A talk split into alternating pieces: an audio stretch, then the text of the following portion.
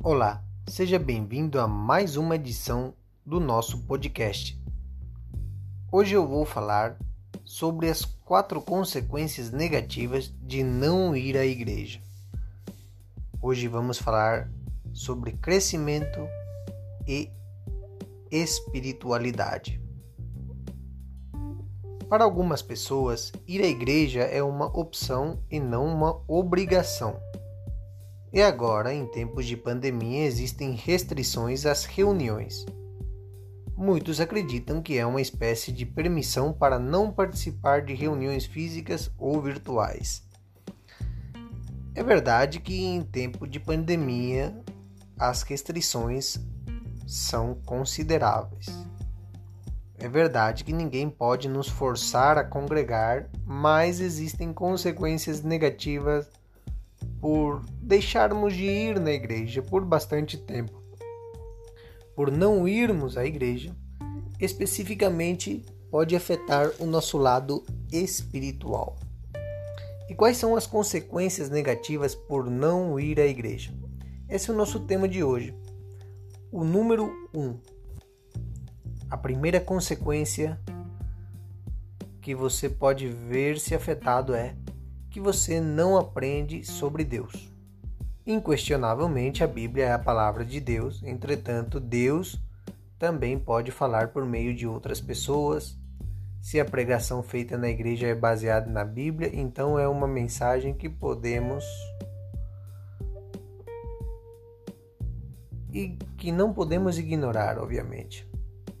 O crescimento espiritual de que precisamos é adquirido por vários meios, e um deles é ouvir o que é transmitido na congregação, como Romanos 10, 17 aponta. Muitos são defensores de não ir à igreja, que diz não, a nossa casa é a nossa igreja, nós somos a igreja e tal. É esse tipo de de bodão que a gente acaba escutando por aí. Portanto, diz na Bíblia assim, em, em Romanos 10, 17, diz assim: Portanto, a fé vem como resultado de ouvir a mensagem, e a mensagem que é ouvida é a palavra de Cristo. Sim, ler a Bíblia em casa lhe dará conhecimento sobre Deus e fortalecerá o seu relacionamento com Ele mas você está perdendo muito se não fizer parte de uma congregação. Eu não venho aqui dizer para você que você deve pertencer a uma ou outra congregação, não. Tudo pelo contrário. Você tem a sua liberdade de ir à igreja da sua preferência. Você pode sim ler a Bíblia na sua casa, mas é bom, como diz na palavra de Deus, que temos que nos congregar. Aumenta a nossa adrenalina, aumenta a nossa fé.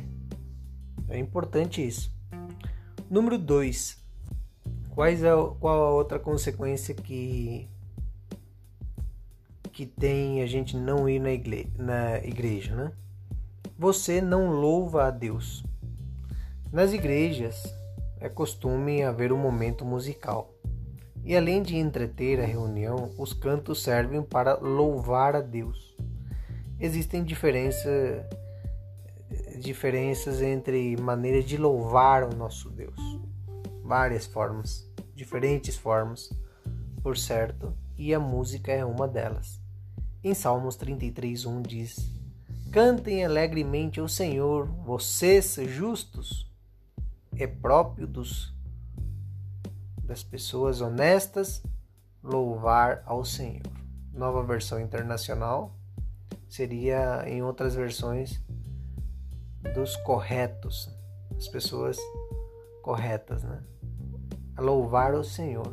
Se você se enquadra nesse pensamento, se você se enquadra nessa fé, é importante você participar de uma congregação embora você pode cantar a qualquer hora, seja onde for, onde quer que esteja, Nada há como louvar a Deus na companhia de outras pessoas que compartilham a mesma paixão por Ele, que compartilham a mesma fé que a sua. É muito importante. 3. Qual a outra consequência de você não ir à igreja? Número 3 seria você não aprende a viver em comunhão. Outra consequência negativa de quem de quem vem de, de não ir à igreja é que aprendemos a viver em comunhão. Existem várias passagens na Bíblia que enfatizam a importância de manter a unidade com outros crentes. Vocês podem ler aí na Bíblia, é, em Tiago 5, verso 14 e 15, que fala que a unidade fortalece a oração. E também em Mateus 18, 19 e 20. E que viver em comunhão agrada a Deus. Muito interessante isso. Quando você vai à igreja, aprende a moldar o seu caráter a fim de contribuir para a harmonia e a unidade para o seu redor, para o mundo afora quem conhece você. Você aprende a viver de uma maneira mais harmônica com as pessoas e você aprende a moldar o seu caráter, vivendo em harmonia com as outras pessoas que são da sua mesma fé e também das pessoas que não são da sua mesma fé. Porque numa sociedade, obviamente, existem vários tipos de pessoas, vários tipos de crenças e credos. Desta forma, o não vínculo com Deus também pode agravar a situação, porque se você não aprende a viver em comunhão, já com o pessoal da igreja, tampouco poderá viver em harmonia com os outros seres humanos, com os outros que não são da sua igreja.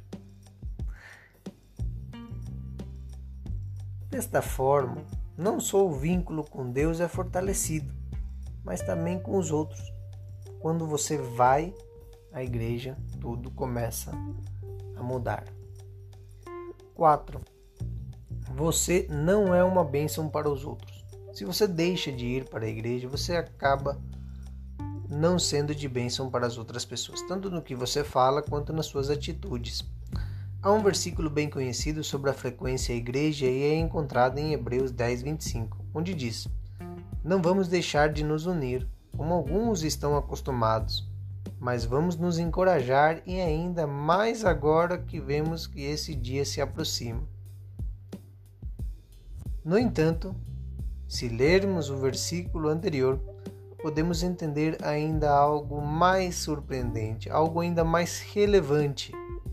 Diz assim, no verso 24 de Hebreus: Preocupemo-nos uns com os outros, para nos estimularmos ao amor e às boas obras. Esta parte nos diz que devemos ir à igreja, não apenas para receber a mensagem de Deus e louvá-lo, e sim estar em união com os outros também, mas também para ser uma bênção para os outros. Quando vocês se reúnem, estão encorajando-se encorajando a outros a mostrar o amor e seguir o exemplo de Jesus. Ir na igreja não é sobre você, é sobre Deus e como você pode ajudar os outros. É muito importante participar de uma congregação. Muito obrigado pelo seu tempo. Passe esse áudio a mais pessoas. Que Deus te abençoe. Será até a próxima.